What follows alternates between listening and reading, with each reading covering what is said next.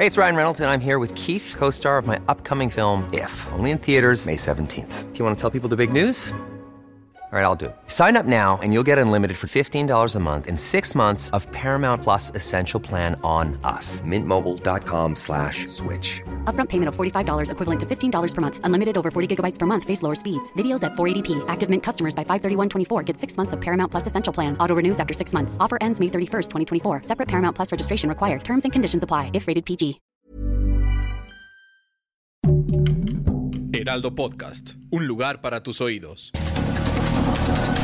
Estas son las breves del coronavirus, la información más relevante sobre el COVID-19 por el Heraldo de México.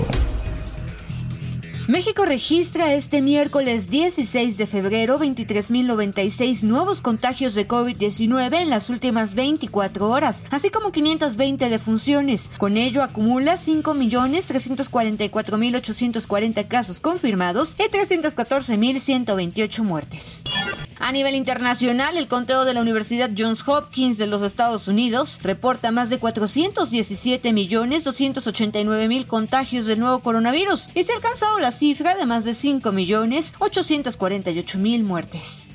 En los reclusorios de la Ciudad de México se aplicaron casi 10.000 dosis de refuerzo de la vacuna contra COVID-19. La Secretaría de Salud informó en un comunicado que se lleva a cabo el refuerzo de vacunación a personas privadas de su libertad, por lo que del 26 de enero al 11 de febrero se han inoculado a 9.138 personas. El biológico aplicado internos fue el de AstraZeneca. El presidente de la farmacéutica Moderna dijo que hay una gran probabilidad de que como ha evolucionado la pandemia, el virus sea cada vez menos virulento y que la pandemia está en su etapa final. El presidente de Estados Unidos, Joe Biden, le pidió al Congreso 30 mil millones de dólares extra para combatir la pandemia en su país. La portavoz de la Casa Blanca recalcó que el objetivo es estar preparados para responder a lo que esté por venir. Una de las formas de contagio más peligrosas del COVID-19 es a través del aire. Esto ocurre cuando un individuo afectado transmite el virus al toser o estornudar, ya que expulsa gotitas que se desplazan y quedan suspendidas en el aire de forma de aerosoles. Ahora, un nuevo estudio sugirió que el coronavirus sobrevive en el aire por más tiempo y avanza en una distancia mayor de la que se creía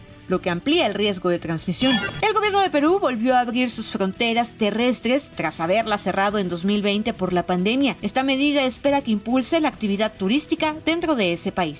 Una nueva forma de detectar casos de COVID-19 llegó a Argentina. Felipe Miguel, jefe de gabinete de la ciudad de Buenos Aires, informó que el gobierno puso en marcha un sistema de inteligencia artificial en WhatsApp, donde a través de un audio de tos se puede detectar el virus. Así funciona. Te pones en contacto vía WhatsApp con Boti Envías una nota de audio donde toses y sabrás si debes hacerte una prueba PCR o de antígenos para confirmar el diagnóstico. Los líderes de Alemania anunciaron este miércoles planes para poner fin a la mayoría de las restricciones contra el COVID para el 20 de marzo, una decisión que coincidió con acciones similares en Austria y Suiza. El canciller Olaf Scholz señaló que es probable que ya se haya alcanzado el pico de casos de COVID. Para más información sobre el coronavirus, visita nuestra página web www.heraldodemexico.com y consulta el micrositio con la cobertura especial.